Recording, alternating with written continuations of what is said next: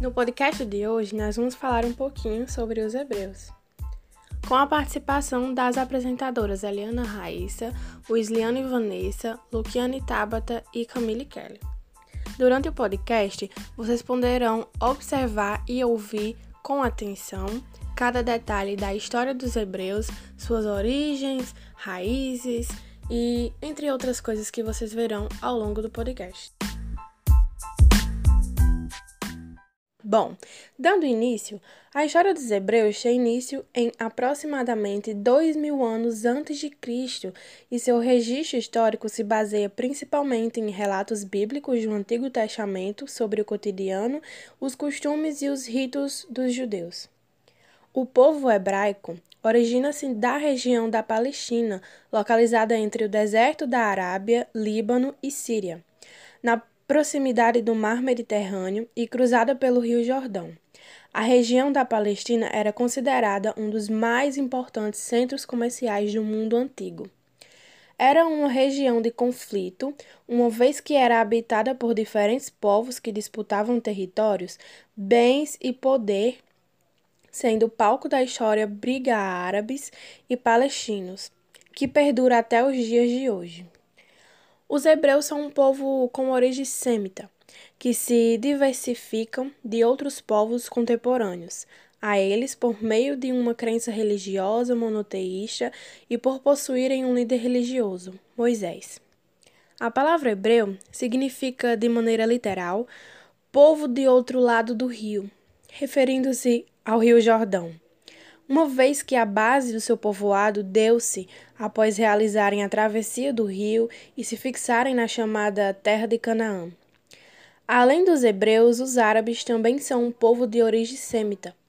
A civilização hebraica foi uma das que mais exerceu influência sobre a civilização presente em todas as partes do mundo, uma vez que a sua religião, o judaísmo, forneceu subsídios para a constituição do cristianismo e do islamismo. As informações e conhecimentos difundidos sobre os hebreus advêm principalmente dos relatos da Bíblia, além de investigações arqueológicas e relatos de historiadores. Oi, meu nome é Camille Kelly. Vou falar um pouco sobre a estrutura social e a organização política do povo hebreu. Para evitar a desunião religiosa e política do povo hebreu, o sistema de organização política dos hebreus foi posteriormente sucedido pelos juízes, que controlavam as questões militares e religiosas do povo hebreu. Entre os principais juízes estavam Jefté, Gedeão, Sansão e Samuel. É, agora vou falar um pouco sobre a estrutura social.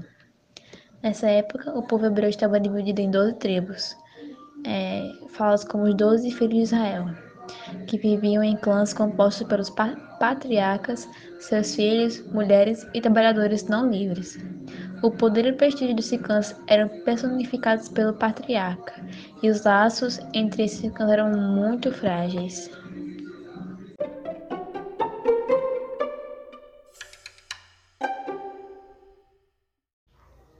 Olá, meu nome é Wisliane e vou falar sobre as atividades econômicas e a religião dos povos hebreus.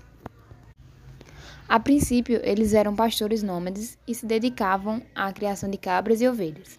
Mais tarde, após se estabelecerem na Palestina, passaram a desenvolver a agricultura, o artesanato e o comércio, com a produção de azeite, vinho, cerâmicas, lãs e metais. Os hebreus foram profundamente marcados pela religião eram monoteístas, ou seja, acreditavam em um único Deus, Jafé. Com o nome de judaísmo, a religião é baseada nos Dez Mandamentos escritos por Deus nas tábuas da lei e entregue a Moisés no Monte Sinai. Oi, eu me chamo Luciana e fiquei com a parte de artes e legados dos hebreus. O principal legado que os hebreus deixaram foi no âmbito religioso. Eles foram os primeiros povos a adotar o monoteísmo, ou seja, a crença em um único Deus. Também se destacam na literatura, destacando o Antigo Testemunho, que é a primeira parte da Bíblia. Nas artes, o monoteísmo hebraico influ influenciou todas as realizações culturais dos hebreus. Deve-se destacar a arquitetura, especialmente a construção de templos, muralhas e fortificações. A maior realização arquitetônica foi o Templo de Jerusalém. Nas ciências, não apresentaram presença notável.